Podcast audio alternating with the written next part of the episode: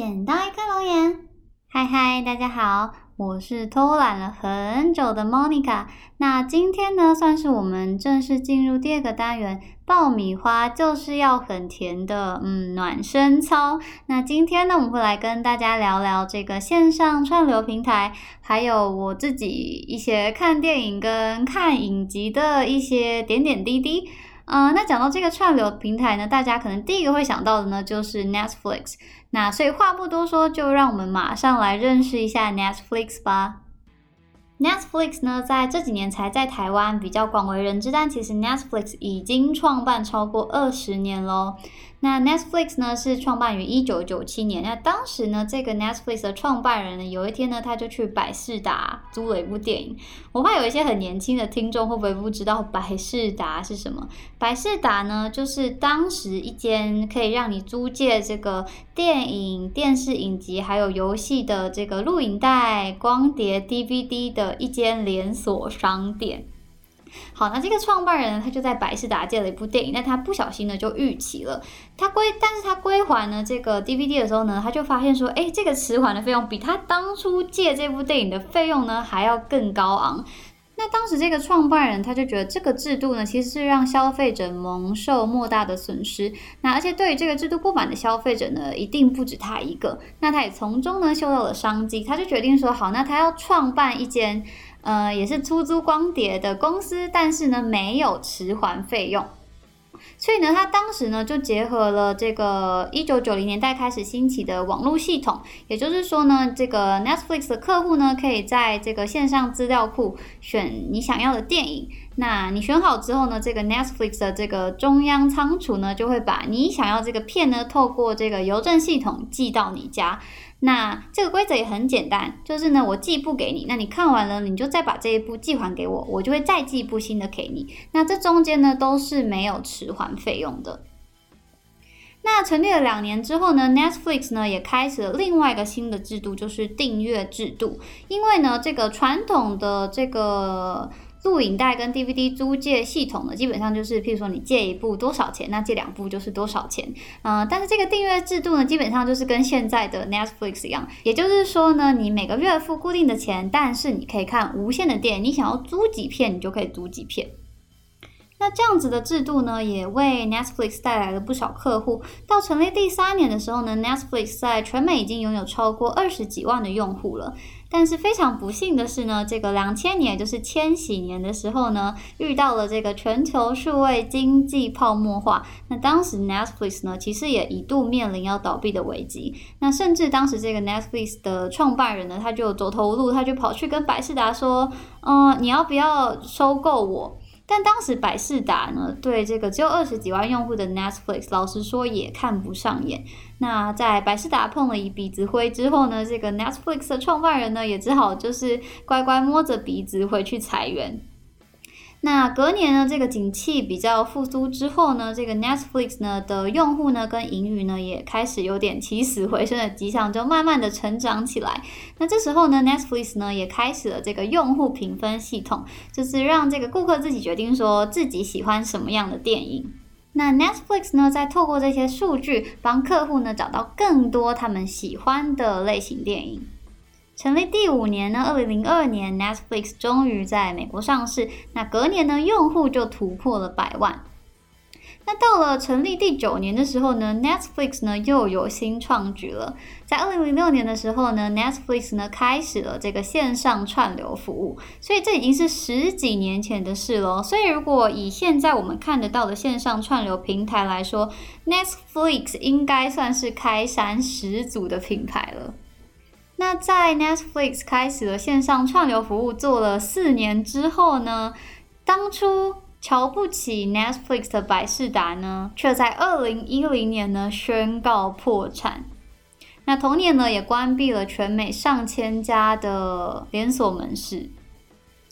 那百事达呢，在当年可以说是这个 DVD 租赁行业的龙头。那所以百事达的倒闭呢，其实也宣告了网络串流平台的时代正式来临。这让我想到一句谚语，叫做“十年河东，十年河西”。我觉得这句话用来形容这个百事达跟 Netflix 是再适合不过了。我觉得十年前呢，拒绝 Netflix 的百事达呢，一定没有想到说有一天自己竟然会跪在 Netflix 的脚下。那在稳定了串流平台的市场之后呢？二零一一年，Netflix 又有新创举了。那因为 Netflix 原本呢都是向这个电视台或是电影发行商买版权，在自己的网站上面播放。但是这个 Netflix 的创办人有一天他就想到说，他不想要再受制于这些版权的卖方，甚至他觉得有一天如果这些卖方一起共同来抵制他的话，那 Netflix 是不是就完蛋了？所以呢，他就下定决心说，他要开始自己的自制作品。那当时呢，在他们收集了很多数据跟试料之后呢，他们就发现说，这个大卫芬奇执导的电影，还有这个凯文史贝西主演的电影呢，通常都会受到民众的欢迎。于是呢，就锁定了这个导演跟这个演员。那大卫芬奇呢，其实他有蛮多大家应该都有听过的作品，像是这个班杰明的奇幻旅程、社群网站、龙纹身的女孩，还有控制等等。那在下定决心要开始自制作品呢，并且筹备了两年之后呢，二零一三年 Netflix 在自己的网站上面呢推出了首部自制影集《纸牌屋》。那《纸牌屋》呢也十分快速的呢就席卷了全美。那不只是受到欢迎，影评方面也都非常好。那后来《纸牌屋》也是得奖无数啦。那播出的当下呢，Netflix 当季就成长了超过三百万个会员，嗯，可以说是效果十分的卓越啦。那纸牌屋的横空出世呢，也使这个 Netflix 在当时出现了他们近两年来股价最大的涨幅。那有了纸牌屋的这个成功加持之后呢，Netflix 后来制作的作品越来越多，不只是影集，包含这个节目、实境秀、纪录片，还有电影等等。那在去年二零一九年的时候呢，这个 Netflix 的原创电影《罗马》获得了奥斯卡的三项大奖，包括最佳外语片、最佳摄影，还有最佳导演。那罗马获奖这件事情呢，其实造成非常多这个传统电影人的不满。呃，像这个大导演史蒂芬·史皮伯格也出来说，他觉得这样子没有在电影院上映，只有在串流平台上映的电影呢，应该是没有资格可以角逐奥斯卡的。那所以其实可以看得出来呢，这个。除了过去的这个 DVD 跟电视市场之外呢，Netflix 其实对这个电影业呢，其实也带来了不小的冲击。那不知道大家对于这件事情的看法怎么样呢？就是觉得要在电影院有上映的电影才是电影才有资格角逐奥斯卡呢？或者说，你觉得如果它是一部好电影的话，不管它有没有上映，不管它在哪里上映，应该都要有一个得到认同的机会呢？那截至目前为止呢，Netflix 在全球已经拥有超过一亿八千万的订户，非常惊人的数字。那今年呢，也因为这个肺炎疫情的关系呢，Netflix 光二零二零年第一季呢就增加了一千五百万以上的用户。没错，我就是那一千五百万用户里面的其中一个。那因为今年这个肺炎疫情的关系，所以大家都在家工作，也没有办法出门。那电影院呢，也是已经关闭了三四个月以上了。那所以我觉得 Netflix 的业绩大为成长，应该呃 也蛮是预料之中的啦。那所以我觉得，如果说 Netflix 是这个 COVID nineteen 最大赢家的话，应该是完全没有问题的。那另外一个跟 Netflix 一样，因为这个肺炎而业绩大爆发的呢，就是这个任天堂的 Switch。Switch 现在几乎是不太能够马上买到，就是它可能释放出货源，那你订了之后可能都还要两三个月才拿得到东西。那就连在这个生产国日本也是，呃，在日本现在你要买 Switch 是要抽选哦，就是抽选就是像抽奖这样，可是你抽到了也没有奖品哦，你抽到的就是得到一个花钱买 Switch 的机会。唉，人生为什么这么的辛苦呢？那关于 Netflix，我还曾经看过一篇比较特别的文章，是说呢，这个 Netflix 呢，它内部呢有一个百分之十的政策。这个 ten percent 政策是怎么样呢？就是大家想到美式企业的时候，可能都会觉得说，美式企业就是你知道很标榜，就是 we are family，就是员工就是我的家人，我们都是一家人这样子。但是呢，这个 Netflix 呢，他就直接挑明了跟员工说，哎，我们不是一家人哦，我没有在对你客气的哦，就是你如果不行呢，我就是要 fire 你。那他我每年呢就是要 fire 掉百分之十，他觉得业绩成效不佳的员工。那相对于这么严苛的条件之下呢，Netflix 呢给薪水呢可以说是相当的大方。那无论是你是新进的员工，或者说他挖角来的员工，基本上 Netflix 呢，你敢开他就敢给，甚至他挖角的时候呢，别人都是给，譬如说年薪增加百分之二十、百分之三十。那 Netflix 呢，可能想要挖角你的时候呢，直接就是两倍的薪水下去。呃，但是相对应的呢，公司也会期许你可以让公司获得。同样的回报，那所以其实，在 Netflix 工作呢，这个压力可以说是相当的大。那也因此呢，这个流动率呢，呃，据说呢也是蛮高的。那以我自己从年初使用 Netflix 到现在，我个人是觉得还蛮满意的。就是 Netflix 上面的选择的确是还蛮多的，那很多东西也的确是在 Netflix 上面才看得到。嗯，但是我觉得我最一开始没有办法接受的地方，就是 Netflix 的搜寻系统，就是它的搜寻引擎真的非常的烂，呃，就是它没有办法做非常细部的条件筛选。譬如说，你可能会想要，譬如说我要筛好泰国电影，好，那我要二零一八之后的，那之后我可能继续想要再筛，那我要什么样类型的，或是我要评分多少分以上的，或是我要时间两个小时以下，这些它都没有办法做到，都没有办法。那你只能输入，譬如说关键字或是类型，呃，但是你在细分的话，它就是没有这个功能。那所以这个搜寻系统有多烂，就是烂到如果你上网搜寻的话呢，会有呃专门为这个 Netflix 架起来的搜寻网站，就是别人帮他做一个搜寻系统的感觉，而且还不止一个，所以你就知道它的这个搜寻系统到底有多么的难用。那其他像譬如说，它也没有这个观看记录。然后它也没有评分机制，我没有觉得说评分机制一定是必要的。嗯，Netflix 其实它也蛮自豪自己的评分系统，就是他们从很早就开始引进这套系统，并且呢，他们觉得他们的这个推荐影片的功能是非常强大的，就是它可以非常精确的找到不是大众评分出来结果，而是你个人喜欢什么样面向、什么样主题的电影。我老实说，我觉得还好。我我觉得他有时候推荐就是对，的确这个类型的电影我会看，可是他推荐的东西其实我也不一定会很喜欢。那 Netflix 还有一个非常为人诟病的地方呢，就是他从来不公布他的数据。你会觉得说这有什么问题？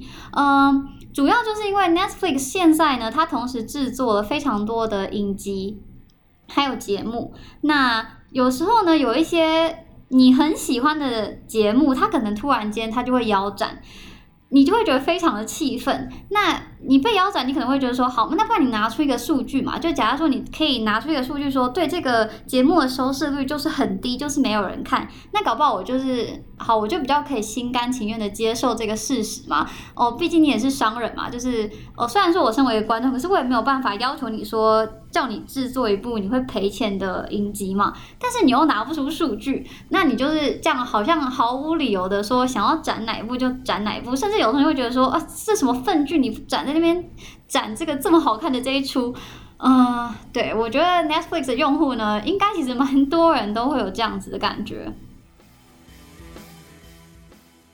另外一个，我觉得 Netflix 的，嗯，我觉得这也不是他的问题，就是 Netflix 上的日文相关节目跟，嗯，有日文字幕的影片，其实真的还蛮少的。那这当然跟这个 Netflix 在日本的用户数不够多，一定是有绝对的关系。那如果以串流平台来说的话呢，在日本最多人使用的呢是呼噜。那呼噜也是美国的一个串流平台。那因为它在二零一一年非常早就已经进军日本了，那所以它在日本的市占率呢，呃，我觉得无疑是最高的。但是它有没有真的日文的节目或是日文字幕的东西比较多呢？我就没有真的确认过。嗯，呼噜之前曾经推。过一出时代剧，这个我不知道有没有，我应该有介绍过这一出《Hollert》，就是《明书》，呃，这就是呼噜他自制的影集。那我个人是觉得非常非常的好看，不过他好像演到第二季就结束了，就也没有再续订了。那我问过龙眼，他是觉得说呢，在日本呢，使用串流平台的人没有这么多，当然有，但是不像说在美国或是像台湾这样子普及。嗯，我觉得有一点大家可能不知道的是呢，在日本呢，看电视的人非常多。我不是只说日本人看电视的时间很长，而是说他们还在看电视的人很多。我觉得其中一个非常重要的原因，是因为日本人对于专利版权这件事情相关的规定都非常的严格。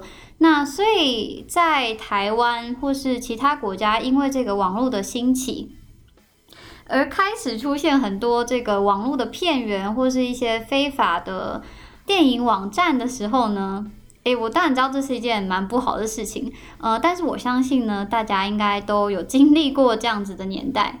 那所以，因为比如说台湾的电视市场，因为这个兴起的网络资源而开始迅速的衰败的时候呢，日本人的这个电视生态呢，其实还是非常蓬勃的。而且日本人家里其实基本上是不会有第四台的，就是你在台湾，如果你还有看电视的话，基本上大家都会装第四台。但是在日本呢，装第四台的人是少数，非常少数。那所以大家主要看的电视呢，真的就是那几台。嗯，我记得好像他说有大概六台或七台，依你地区不同，也是会有一些不一样。所以如果你了解这一点的话呢，你就可以知道说，为什么日本的电视节目可以有这么高的收视率。就拿这个半泽直树来说好了，半泽直树呢，在第一季的完结篇的时候呢，这个收视率呢，曾经高到百分之四十二点二。诶，这个数据呢，在台湾呢，我可以跟你说，百分之百是不可能出现的，因为呢，就是看电视的人就是没有这么多，就算所有看电视的人都切那一台，我觉得也不可能达到这样子的收视率。台湾因为就是看电视的人很少，那加上又有第四台的关系，所以基本上呢，你的收视率呢，只要可以突破个位数，个位数就是一哦。只要你可以突破个位数，基本上都已经算是非常不错的节目喽。那你要是可以到二，那到三，就代表说，哎，这出电视剧或是说这个新闻台应该是受到蛮多人的关注哦。那再拿刚刚这个半泽直树来说，好了，半泽直树现在第二季还正在播嘛？那第二季的第五集最高收视率也有达到百分之二十五，也就是说呢，全日本人当中每四个人就有一个人在看半泽直树哦。那我们来比较一下，去年二零一九年台湾的这个影集里面，收视率最高的节目呢是这个《我们与恶的距离》的第十集。大家猜一下它的收视率是多少？诶，刚刚那个半泽指数是二十五哦，那最高有到四十二点二。大家猜猜这个二零一九年台湾收视率最高的影集收视率是多少？答案是三点四。哎，不是三十四哦，是三点四，所以你就知道说，这个日本人跟台湾人比较起来，到底有多少人在看电视？哎，我们是不是离题了？嗯，对，总而言之呢，就是我觉得串流平台要吃下日本市场，可能要下蛮多的功夫啦。那讲完呼噜呢，我们再回来聊聊这个其他的串流平台好了。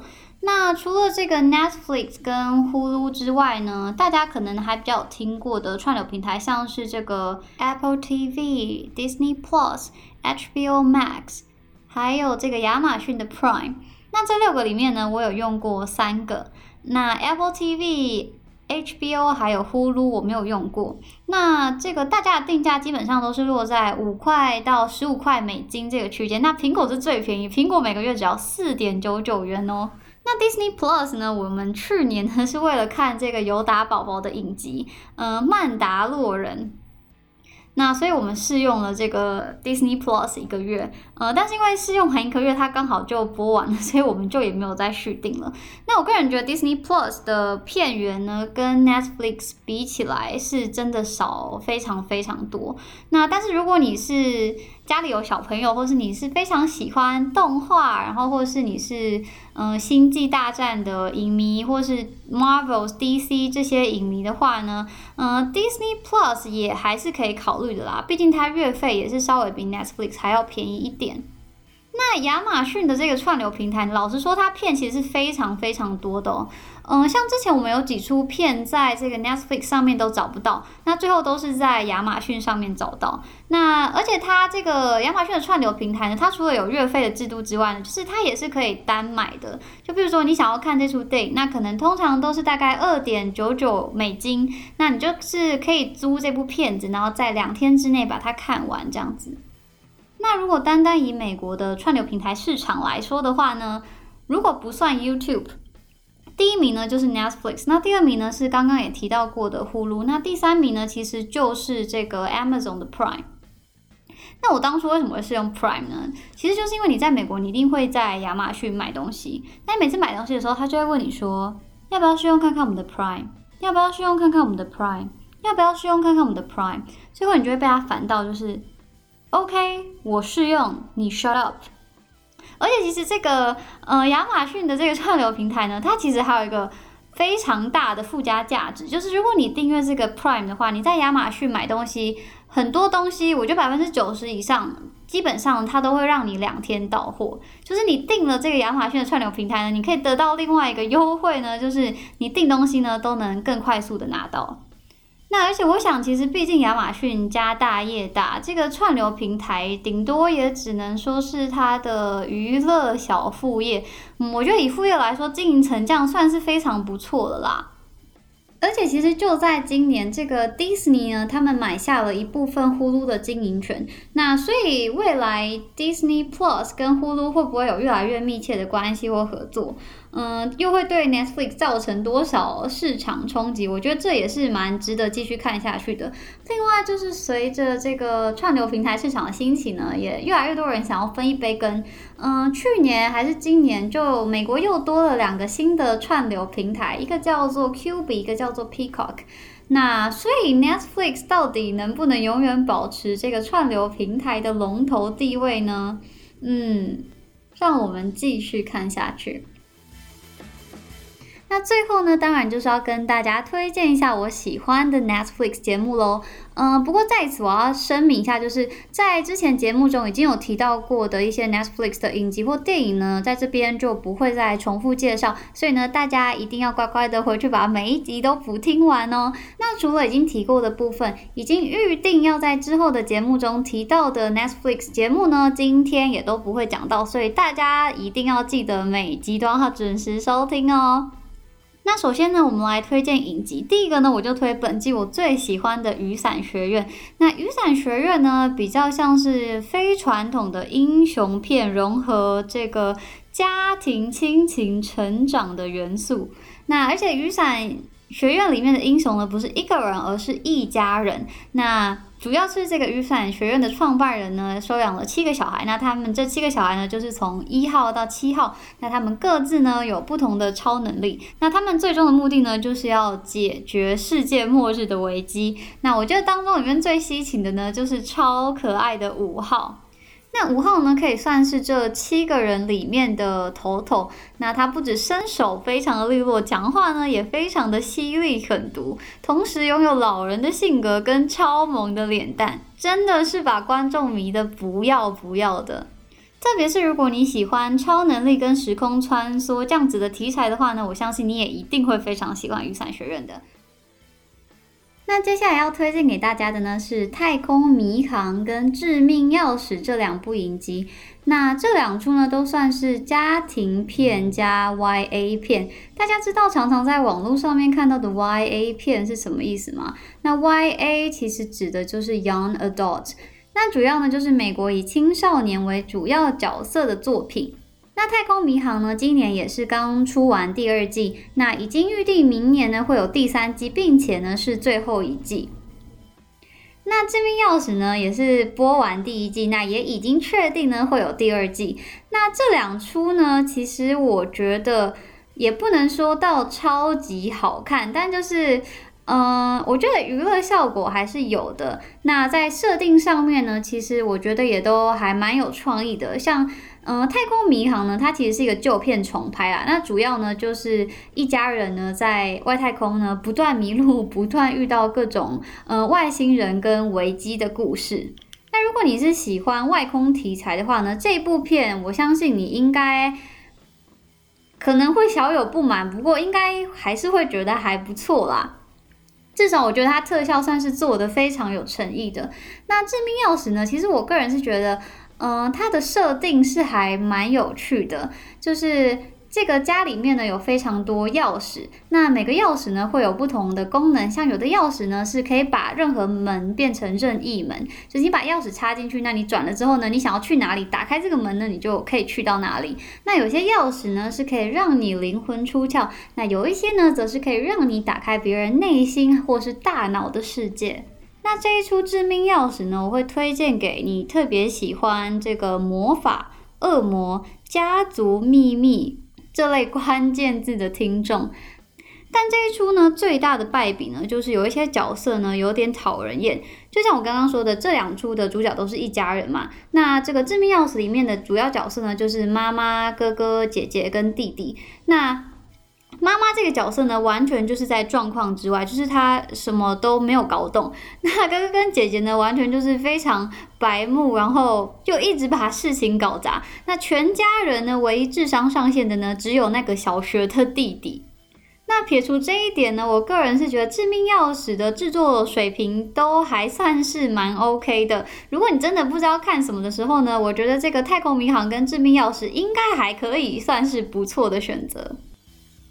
另外一部非常想要推荐给大家，但是又觉得不应该要推荐给大家的呢，就是这部《小镇滋味》。嗯，这是我们目前觉得 Netflix 上面最好看的一部影集。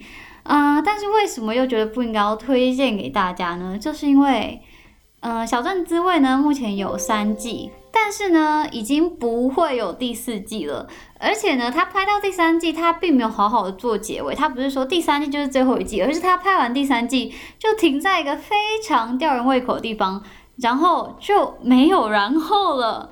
这就是我刚刚说，就是 Netflix 最令人生气的地方。因为我个人觉得《小镇滋味》呢，呃，它应该是我目前看过最欢乐温暖的这个丧尸片。那在他取消定第四季的时候，其实网络上也是怨声载道，大家就觉得说，你怎么可以取消一出这么好看的影集？那甚至很多人呢扬言就是要退订 Netflix，呃，但是呢，很可惜，就是 Netflix 也没有因此而改变这个决定。那我觉得，如果大家不介意，就是。呃，这出剧可能永远都不会有结局的话呢，呃，小镇滋味呢，我还是非常推荐给大家的。那这出剧呢，是由这个朱尔巴利摩主演的。那主要呢就是僵尸融合亲情的主题。那整体的节奏呢，非常的明快，而且就是效果不断，可以说是几乎完全从第一季到第三季都没有冷场。就是这么好看的一出剧，再说下去我都要哭出来了。Netflix，快把我的小镇滋味还来！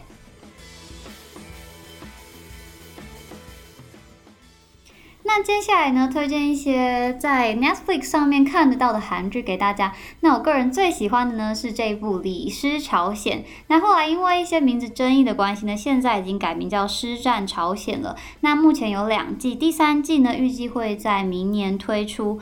那我个人是觉得这一出剧情也是蛮紧凑的。那僵尸们呢，也都有僵尸们该有的样子，该狰狞的时候狰狞，该可怕的时候可怕，该咬人的时候咬人。那唯一的缺点呢，就是真的太短了，而且每一季中间间隔的时间实在是太长了，长长的一年。但是如果你是跟我一样喜欢看僵尸片的话呢，我相信你应该也会非常喜欢这一出《师战朝鲜》。那另外一部呢，是之前红了一阵子的《梨泰院》。嗯，虽然很多人都说它烂尾，嗯，但我是觉得不要看得这么认真，把它当成一部这个热血爱情片来看的话，我个人是觉得还蛮不错的啊。那另外一部呢，则是刚结束的，虽然是神经病，但没关系。那我个人觉得这一出片呢，非常的疗愈，而且我觉得在他把这个故事内容跟绘本结合这个点子呢，我觉得非常非常的喜欢。而且不只是男女主角，这一出剧呢，就连其他的配角角色都非常的讨喜，尤其是在剧中饰演男主角哥哥的演员吴正式。不止演技非常精湛，在戏外呢还非常的暖心。韩国有一对兄妹呢一起看了这出，虽然是神经病没关系。那哥哥本身呢就是自闭症的患者，看了这出戏之后呢，竟然就成为剧中这个自闭症哥哥文尚泰的粉丝。那每天就一直拜托妹妹说让他跟偶像见面。那最后呢，妹妹就联系上了这个演员吴正式。那吴正式本人呢也非常开心的接受了这个任务。那他就扮演着文尚泰这个角色，跟这个影迷哥哥呢一起去游乐园玩了一整天。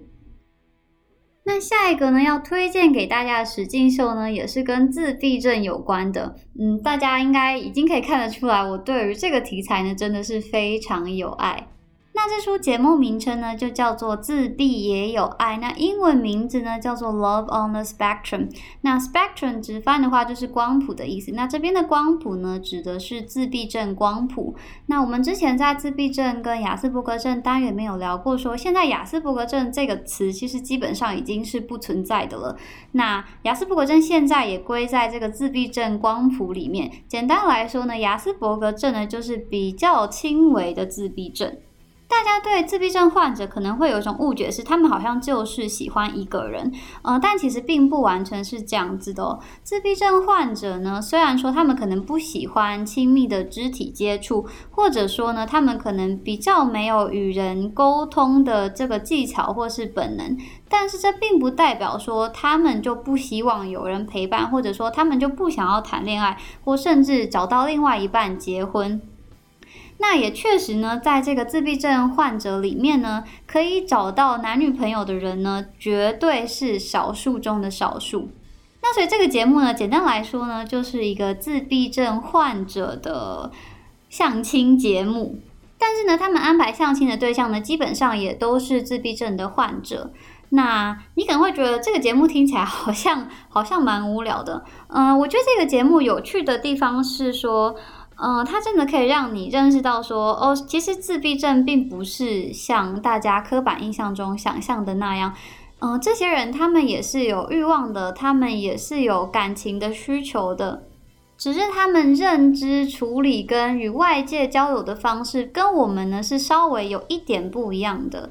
而且里面在访问他们的时候呢，因为嗯，大家知道这个。这些自闭症光谱上的人们呢，他们是不太会说谎的，因为他们说话就是非常直接的。因为，因为我觉得怎么说呢，就是人类在追求另外一半，在追求感情的时候呢，嗯，其实很大一部分呢，就是大家都是在包装自己，或是说，呃，稍微隐藏自己的本性。但是这些人呢？